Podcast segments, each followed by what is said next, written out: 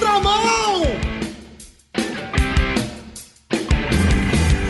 Está começando mais um Na Contramão, aqui o programa de jovens da RTM, que também é vinculado em todas as plataformas de áudio, né, amiga? É isso. E hoje a gente tá bem animada porque a gente convidou uma pessoa nova que você, ouvinte, não conhece, ou se conhece, não é através do Na Contramão, É, né? não. Pode conhecer através da internet, porque é uma pessoa bem influente na nossa geração hoje, né? Exatamente. Ele é muito novo e ele vem conquistando aí a galera jovem, o público que quer aprender mais de Jesus. A gente aqui no Na Contramão tem um dilema, né? A gente quer andar com você, que quer ser discípulo de verdade, que quer aprender a realmente ser servo de Cristo, ser mais parecido com ele. A gente sabe que é difícil, mas a gente tá junto. Então é por isso que a gente trouxe essa pessoa especial, porque ela também tá nessa caminhada com você na internet. É verdade. E como falar de Jesus? A gente fala de Jesus através de áudio, né? Através do rádio, através das Podcast. plataformas. Mas essa pessoa também fala através de vídeo, não somente áudio. E hoje está aqui com a gente o João Pedro Maia. Nossa, Seja ficou bem-vindo. chique, hein, amiga? Nome e sobrenome, né? Seja bem-vindo ao Na Contramão, JP. Muito obrigado, gente. Obrigado demais pelo convite. Estou muito honrado de estar aqui com vocês. Top. Da hora. Hoje a gente quer falar sobre um, um assunto bem polêmico, um pouco pesado, digamos É. assim, mas muito importante. É diferente de conversar sobre devocional, sobre oração. Exato. É mais tenso. É mais tenso e não e é um assunto que eu acho que vai atingir aí também uma galera que escuta a gente que não é só da nossa idade, Uhum. mas muitos pais também. Acho que essa é importante. Quem tem irmão, né? Eu, por exemplo, tenho duas irmãs, uma de 16 e uma de 12. Então, é, super importante isso. Muito importante. Hoje a gente quer conversar com o JP sobre a sexualização infantil, a erotização infantil. É um assunto pesado, eu já avisei, mas se prepare porque é muito importante. JP, primeiro se apresenta pra gente, fala quem é você, por que, que a gente fez esse merchan todo sobre você na internet. mas conta aí pra gente. O que come, onde vive. E aí, pessoal? Então, é, meu nome é João Pedro Anzelotti Maia, eu tenho 22 anos, né? Acabei de fazer e estou no segundo ano do seminário é, Martin Busser, né? Tá entrando aí para o segundo ano para formalizar as questões do ministério, né? Eu já servia na igreja antes, mas agora de maneira mais formal, né? Então, estou muito feliz de estar lá. E eu sou natural de Jundiaí, né? Moro em Jundiaí até hoje. É, tenho um ministério missionário, se é assim que eu posso dizer, porque eu falo com jovens é, do Brasil e do mundo todo, né? Mas também presencialmente.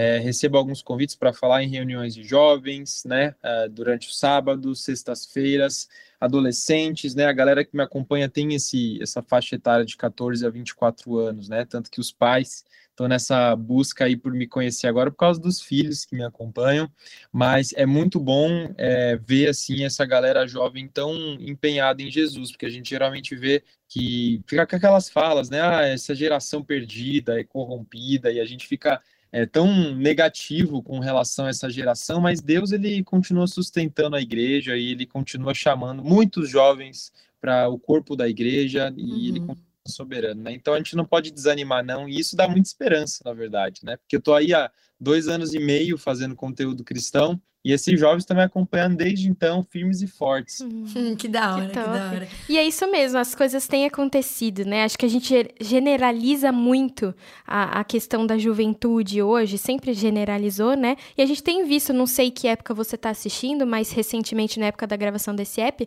a gente tem visto que muita coisa tem acontecido fora, dentro do Brasil, né? Em igrejas com a juventude. Então, isso é bom, tá acontecendo e não é todo mundo que tá morno, né, amiga? É verdade. Gente, JP, Gabi, você que tá escutando a gente, todos nós, assim, a gente tem a consciência, né, de que a gente nasceu e que a gente foi criado em um país extremamente sexual. Eu digo até pelas meninas também, Demais. né?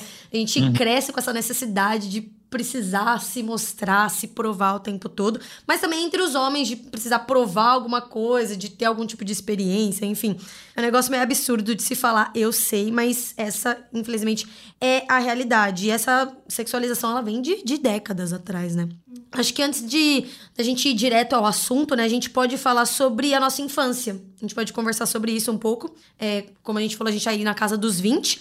Uh, mas a gente pode falar sobre a nossa infância. Então, como que vocês encaravam é, esse assunto, né, na, na, infância de vocês? Assim, como vocês tinham essa noção de que é, a gente vivia num, numa, numa sociedade meio sexualizada? Vocês percebiam algumas coisas no dia a dia de vocês? Eu acho que a Gabi criança não tinha essa noção, mas os meus pais tinham.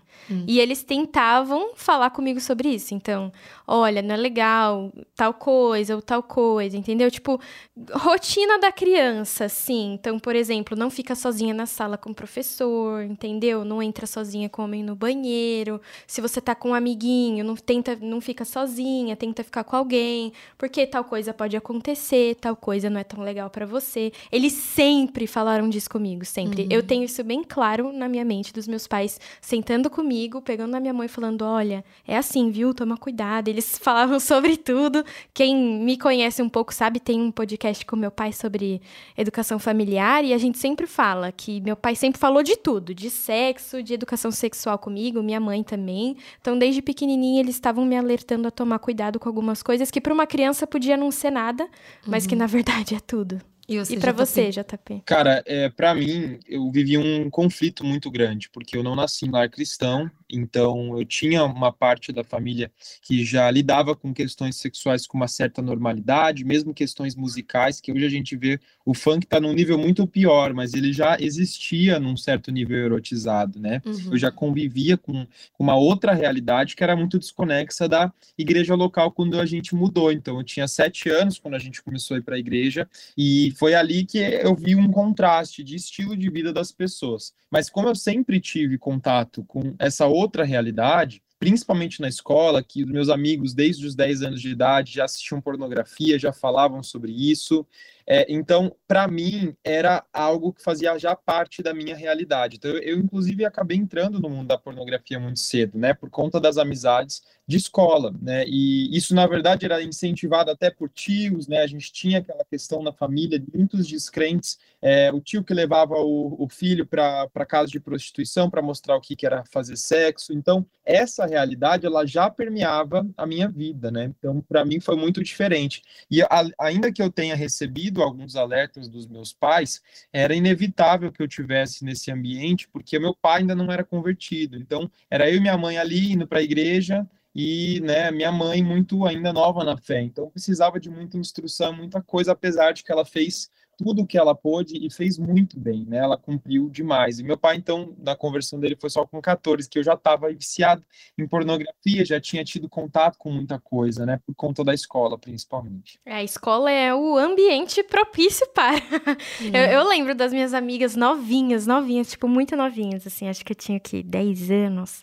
E elas de lá, todas sensual, tipo, a, a calça da escola era uma bailarina, elas cortavam a bailarina. Aí faziam uma que parecia um saco de batata, elas cortavam o saco de batata. Eu falava, gente, elas tinham que fazer isso e muito novas. Eu lembro de, de ter esse choque assim e falar, caramba, pra quê, né? Tinha amigas que eu falava, tá, mas calma, né? E, enfim, eu achava eu ficava. Com algumas coisas eu ficava horrorizada, porque tinha. A gente sabe, né, como é que é. Tipo, de, é, tinha uma menina na minha sala que namorou todos. E aí, quando acabou todos, ela falou: ah, não vou repetir, não vou. E eu ficava, amiga. O assunto era leve, assim. É, né? tipo, a gente tem 12 anos. que horror. O, o JP, você até comentou sobre as músicas e eu tinha até pensado em falar sobre isso também, né? Que hoje em dia a gente brinca que as músicas do Furacão 2000, por exemplo, são basicamente, sei lá, canção de ninar hoje em dia, né? É tranquilo tranquilo ouvir, não tem problema. É como se não falasse de sexo. Gente, tá, tá safe, né? tá safe. mas, gente, mas as coisas têm evoluído, né? O funk evoluiu demais. Hoje é. em dia é muito mais explícito. Tava sendo discutido aí, né, a Anitta, clipe da Anitta, gente. Exato, a nossa sociedade tem comemorado até o fato da, das músicas dela, tem, sei lá, chegarem no top 1 do Spotify. É, e uma ou... música super sensual, um clipe que provavelmente é tudo bem explícito ali, né? É, ou até ela ganhar o primeiro Grammy, assim, uhum. categoria principal, né? Enfim, o, o fato não é só somente a Anitta, mas a gente vê como não só adultos, mas as crianças têm, né, é, admirado tudo isso. Tem admirado funk, tem. Uhum. É, uhum. Não falando mal do estilo funk, é que a gente sabe que majoritariamente as músicas são bem explícitas, né? São bem sexuais, enfim. E não só funk, outros funk estilos musicais né? também, né? É porque o funk de fora nem era tanto assim. É, exato. Mas, tipo, em tudo que a gente olha, as coisas estão mais evoluídas, né? É, o que, que vocês têm visto evoluir negativamente além disso? Tudo. Não, mas acho que essa questão dos videoclipes também, né? Tipo, a minha musa de quando eu era mais nova era a Hannah Montana, e beleza. Os clipes da Miley Cyrus eram ela lá na fazenda, enfim, cantando um show para todo mundo no parque de diversões. E hoje ela pelada numa bola de metal, né? Então, acho que as imagens, para mim, foram um choque, assim, conforme eu fui crescendo. Vendo as pessoas que eu admirava hipersexualizadas, tendo que aparecer peladas para serem as musas, para serem as, as bonitas, para serem as meninas que as minhas amigas queriam ser. Então, para mim, acho que as imagens é uma coisa que realmente piorou é, bastante. Eu, eu acredito que, na realidade, é uma série de fatores, né, culturais, assim, sociais que a gente tem visto é, nos últimos tempos, mas que começou há muito tempo atrás, na verdade. É, eu acredito que até fatores biológicos, né, na verdade geográficos, porque o Brasil é um país muito quente, né? Então a gente já tem a questão cultural até das vestimentas muito diferentes de outras culturas, às vezes de uhum. países mais frios e coisas assim. Então, de fato é uma série de fatores, mas quando vocês comentam aí sobre essa questão da exposição que gera uma certa, um certo tipo de atenção nas meninas e tal, eu vi muito isso, né? As meninas da minha escola que mais mostravam o corpo, ou que, que mais tinham essa relação com a dança de funk, é, dentro no meio dos meninos nas festas, elas eram as mais entre aspas populares, eram as meninas mais cobiçadas, eram as, as meninas que todo mundo queria ver. Então é, existe e eu acredito que isso, principalmente com relação à mulher, né? É, existe uma até uma degradação da imagem da própria mulher, porque e é, o que é muito contraditório, porque esse movimento ele também é influenciado por um, uma espécie de movimento em direção à libertação da mulher de amarras do passado, amarras históricas do machismo e coisas desse tipo. Mas ao mesmo tempo você vê mulheres escravas, então, é, desse sistema em que elas mesmas se colocam para se libertar, né? Porque, é, por exemplo, no caso da Anitta, né? Na tentativa de fazer com que ela tenha um novo hit, com que ela ganhe mais visualizações, ela precisa cada vez mais fazer coisas explícitas, coisas piores, né? Para ela ter mais atenção, porque é só mostrar o bumbum dela lá pelado para todo mundo já não é mais suficiente, porque as pessoas já se acostumam. Então, olha o nível de degradação ao, ao qual as mulheres têm que se impor se elas se colocam dentro desse sistema. É um sistema que escraviza, no final das contas, não liberta. Uhum. Né? Então, é muito contraditório. E as músicas, elas vêm para cooperar com esse papel já das imagens, né? É, então, assim, você já tem, tem os vídeos que hoje são a maneira que a gente, o tipo de conteúdo que a gente mais consome na internet. Então, você pega, por exemplo, o TikTok, que não é uma rede social, é uma rede de entretenimento.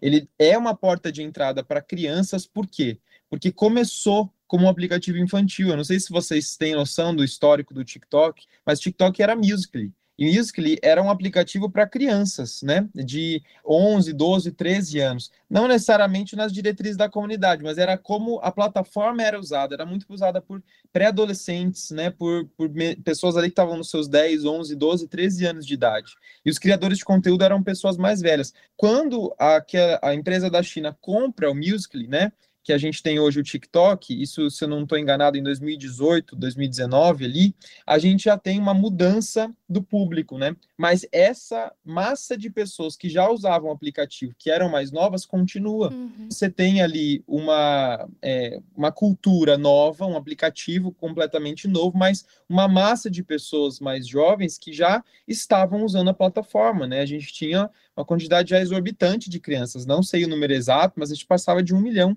de usuários mensais né, no Musical.ly. Então, é muito problemático é, o, o, que a gente está vendo hoje em dia, exatamente porque a gente tem as faixas mais novas de idade acessando um conteúdo explícito que não deveria estar sendo acessado. Né? Então, e de uma maneira deliberada e sem controle dos pais. Porque você consegue assistir um vídeo de 15 segundos e pular para baixo, ou você assiste 3 segundos, mas seu pai não necessariamente vê, porque seu pai não está ali com seu celular toda hora. Né? E eu tenho casos de pessoas próximas, né, pais, mães, que por deixarem os filhos usarem telas, né, e deixarem eles baixarem as redes sociais deles, é, hoje tem enfrentado muitos problemas nessa área é, com os filhos, né? Então são crianças que estão sendo expostas com 5 anos de idade a músicas explícitas, elas saem repetindo a letra da música assim, durante almoços de família, né, durante reuniões que a gente tem, é uma tristeza, porque aí todo mundo olha para aquilo, fica desesperado. Alguns até normalizam, mas não é a maioria das pessoas. Aí você fala, mas onde que aprendeu? Uhum. Se a escola tem um, uma base cristã, se o professor fala que, ué, mas você deu seu celular para o seu filho ali, ele ficou tendo acesso a milhares de conteúdos, uhum. né, por horas, sem que você tivesse controle daquilo. Então, é, é muito problemático, porque o que, que gera uma imagem de uma menina rebolando no TikTok para uma criança de 5 anos?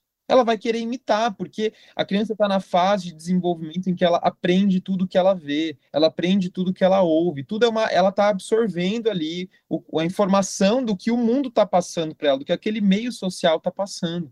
Então, se ela assiste uma, várias meninas fazendo, dançando a mesma música, que é uma música feita para grudar com um chiclete na cabeça já, que ela acha aquilo legal, né? Ela quer imitar, porque a criança tem muito essa coisa da imitação, então, é inevitável que ela vá normalizar aquele tipo de coisa e que a erotização se torne um processo é, cultural normativo mesmo, assim, uhum. né, no, uhum. no, dia a dia.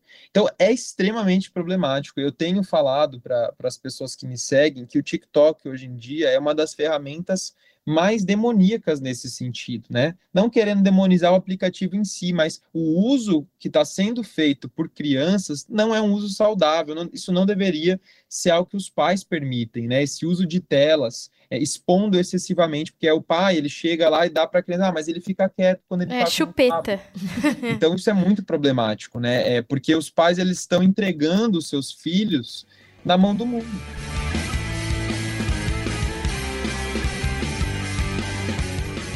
Eu achei interessante isso que você falou sobre a necessidade que a criança tem de imitar, né? O que é bem normal. E não só o TikTok, como também essa geração influencer, né? Então, a, a criança de 8 anos está olhando para uma mulher de, sei lá, quase 30 anos, dando dicas de moda, dando dicas de maquiagem. Ou, enfim, outros tipos de influências que a pessoa exerce e a, a, criança ela quer copiar, né? Porque hoje isso tá em alta, então ela quer ver, ela quer copiar. E às vezes ela nem sabe que tá em alta, mas é essa questão cerebral mesmo da criança ser muito nova, muito pequena, ela absorve muito. As crianças são esponjinhas, né? Então ela pode nem perceber que ela tá absorvendo uma coisa que não é boa para ela. É, eu acho que muitas das vezes, assim, é, pelo menos até uma certa idade, não sei dizer qual idade, meu, não é culpa da criança, né? Não. Não é culpa da criança. Ela, ela não tem esse poder de filtrar o que é certo, o que é errado. Ela não sabe as consequências a longo prazo para ela. Então, Exatamente. o adulto tem que se responsabilizar. A né? minha irmã tava me falando de uma menina esses dias que ela tava assistindo assistindo que é da família de uma influenciadora. E essa menina, enfim, não usava as redes porque a mãe não deixava. E aí saiu a polêmica: ai, mas não deixa a criança, tadinha, vê a tia, não pode ver a tia, enfim. Aí a mãe liberou, a criança entrou nas redes sociais e aí foi se espelhar nessa tia que é influencer. E aí, ai, porque a tia, ela é de maquiagem, né? E, e é, é. Vou falar, a Mari Maria. E ela usa a, a, maquiagem muito pesada, muito. E ela conta a história dela, que ela tinha sardas, ela queria esconder as sardas. Hoje ela se ama, mas ela tem o produto lá que esconde tudo na pele. E essa menina se, se inspirou muito na, na, nela.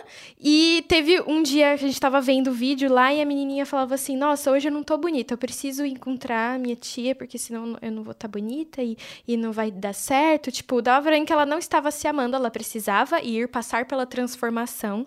E aí fez o vídeo que, que passou a maquiagem, que alisou o cabelo. E, gente, a menina parecia. A menina tem 12 anos. Ela parecia que ela tinha 20, 22, minha idade.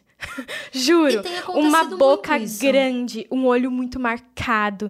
Uhum. Colocou já um top, tirou a camisetinha de borboletinha, colocou um top preto, alisou o cabelo e começou a fazer as dancinhas. E, e tá ela, ela estava isso, né? infeliz sendo quem ela era. Ela ficou feliz parecendo ser mais velha. É, isso eu acho que tem ficado cada vez mais comum uma criança é, de enfim, 12 anos, que é o caso dela, 11 anos já parecer mais velha. Mais velha. Né? Sim. Parecer já com 18 anos. E, né? eu acho que até esse senso de querer pertencer a alguma coisa, querer ser aceito, querer parecer ser bom. Eu sou bom, eu sou suficiente. As pessoas não são suficientes para elas mesmas e querem ser para os outros. E a gente tá passando isso para os nossos filhos. Exato. Eu acho que, como adulto, é, nenhum de nós três aqui temos filhos ainda, né? Mas eu vejo, por exemplo, a criação que os meus sobrinhos têm, né? Eles uhum. são bem pequenos. Os filhos da minha irmã, por exemplo, têm 3 e 5 anos. Mas eu já vejo a preocupação que a minha irmã tem de não deixar a minha sobrinha com um shorts curto, com um vestidinho curto. Ela, ela já tem essa preocupação de, desde muito nova, não acostumar a criança a ficar com uma coisa curta ou muito exposta, é justamente por conta disso também, né? Porque ela sabe que lá pra frente né? Ela já vai ter essa influência de usar coisa curta, é. de mostrar bastante. Eu acho que esse é, o, esse é o cuidado que nós adultos temos que ter com as nossas crianças, né? Uhum. Como eu comentei, a gente não é pai, a gente não é mãe. É. Mas eu acho que de alguma forma a gente pode incentivar é, positivamente, né? Não sei, dentro da nossa igreja local ou dentro da nossa família. Quais as dicas, galera? Vamos com o mestre, JP. é, eu acredito que, primeiramente, é, uma, que a maior necessidade da igreja, eu vejo hoje, é o nosso retorno para o evangelho, né? Então, os pais eles acabam por terceirizar a responsabilidade da educação dos filhos deles, até não só para a escola, como a gente geralmente tende a criticar, mas também para a igreja, né? E ainda que o pastor ele exerça a liderança na igreja local, ele é, tenha esse papel de ensinar a igreja, são os pais que estão o tempo inteiro com os filhos dentro de casa. Então eles não podem esperar que somente no domingo de manhã, na classinha ali, a criança vai aprender tudo o que ela precisa. Essa criança ela precisa ser evangelizada constantemente pelos pais. Ela precisa receber uma visão de mundo é, bíblica, né? Para ela enxergar o corpo dela, para ela enxergar o corpo do outro, para ela enxergar como ela deve se portar na vida. Quem é o Deus da existência? Existe um Deus na existência? Esse Deus se importa com como eu me visto, com o que eu faço ou deixo de fazer? Então, isso é parte parte da evangelização, né? Você mostrar para a criança que existe um Deus criador, que ele criou todas as coisas boas, mas que o pecado também está no mundo, porque o homem pecou no jardim. Uhum. Então, se essa criança ela não receber esse alimento do evangelho por parte dos pais, essa, é, ele, ela precisa entender a vida a partir da Bíblia, ter esse hábito de é, ler as, as, escrituras juntos, né, orar juntos, mostrar quem é Deus no dia a dia. Isso é uma falta muito grande dos pais, né? E acontece que isso também é reflexo de uma falta de igrejas saudáveis também. É. A gente entraria então em uma outra discussão é, falando de igrejas saudáveis, mas é, é, um ciclo que a gente precisa é, entender assim, fazer a nossa parte de fato, né? Então os pais precisam se empenhar mais na educação dos filhos. Eu acredito que isso é, já seria assim, meu Deus, gente, 95% dos nossos problemas estariam resolvidos se a gente desse uma mínima educação diária do evangelho da Bíblia para os nossos filhos, né? Para que eles entendam que os corpos deles são imagem e semelhança de Deus, que, portanto, eles merecem dignidade, que o outro também merece dignidade. A gente precisa ensinar para as crianças que é, Deus se importa com o que elas vestem, com o que elas fazem, com o que elas deixam de fazer, para que elas possam viver uma vida com uma cosmovisão, com uma visão de mundo bíblica, uhum. para que quando elas olhem para aquilo que não vem de Deus, elas já saibam identificar. E aí muitos pais eles na, e aí a gente tem que tomar cuidado com o extremo também, porque muitos pais nessa prerrogativa eles acabam tentando deixar os filhos presos numa bolha como se eles tivessem que tirar os filhos do mundo. E a oração de Jesus em João 17 não foi essa. Pai, eu não peço para que os tires do mundo, né? Então, Jesus não pede para a gente sair do mundo, mas ele pede para que a gente seja sal e luz. Então, é. há uma diferença muito grande entre uma coisa e outra. Os pais, eles vão ter que entender que os seus os filhos, eles vão olhar para coisas que não vêm de Deus. Então, eles vão ver um, um par homossexual na rua, eles vão ver, vão ouvir uma música que não agrada a Deus, eles vão ver um professor dentro da sala de aula que às vezes vai falar uma besteira sobre o cristianismo. Então, tentar blindar as crianças dessa realidade não é o caminho, porque inevitavelmente eles vão conhecer como é que o mundo funciona. Agora, se você ensinar e focar o seu filho é, na verdade de Deus, na Bíblia. Então, quando ele estiver diante daquilo que for falso, ele vai saber reconhecer. Aquela velha história que todo mundo repete da nota falsa, da nota verdadeira. Para você reconhecer uma nota verdadeira, você tem que estudar muito bem a verdadeira, não é você estudando os 150 tipos de notas falsas que existem. Então, para que o seu filho seja capaz de reconhecer o que é falso no mundo, o que não vem de Deus, ele precisa entender a verdade do evangelho. Quanto mais claro o evangelho for na cabeça da criança, mais claro vai ser para ela identificar aquilo que não vem de Deus. É isso mesmo. A gente tem que lembrar que a educação vem de casa, né? De que a vida em convívio na igreja, a escola bíblica ou a escola, enfim, secular da criança são complementos dessa vida que é construída dentro de casa. Lembrar Isso. que o sentar à mesa é muito importante. E eu acho muito legal esse bate-papo para nós jovens, porque nem todos os pais, nem todos os educadores têm a consciência do poder das redes sociais hoje, ou das redes de entretenimento como o TikTok, como a gente conversou. Então a gente pode ser agente de influência positiva para as crianças que a gente conhece e para os adultos que a gente conhece, trazendo hum. à memória essa questão bíblica e também conversando sobre o poder das redes, né? É, e eu acho legal é, só comentar também que para nós que não somos pais, né, muitos dos nossos é, das pessoas que acompanham na contramão não têm filhos. Mas eu acho que é importante, como corpo de Cristo, a gente entender o nosso papel de, de dar um bom exemplo, né? E cuidar do próximo, amar Exato, o próximo. De fugir também das aparências do mal, porque às vezes tem pessoas dentro da nossa igreja olhando pra gente. Não só para aquela pessoa influente na internet, Isso. mas tá olhando pra gente. É. E então, eles serão os próximos jovens. Exato. Então, a, a, forma que a gente se veste, as coisas que a gente fala, as Exato. brincadeiras que a gente faz também as são importantes. As músicas que a gente escuta, os Exatos. videozinhos que a gente faz. Exato. Então, a gente também precisa é, ter essa atenção. JP, muito, muito, muito obrigada por topar gravar com a gente, participar desse episódio. A gente tá muito feliz de te receber aqui. É muito legal poder sentar para conversar sobre isso. Exato, foi um assunto muito legal, mas muito obrigada pela sua disponibilidade. E você que está nos escutando, se você ficou com alguma dúvida, se quiser mandar uma mensagem pra gente, né? Fala aí o que, que você pensa.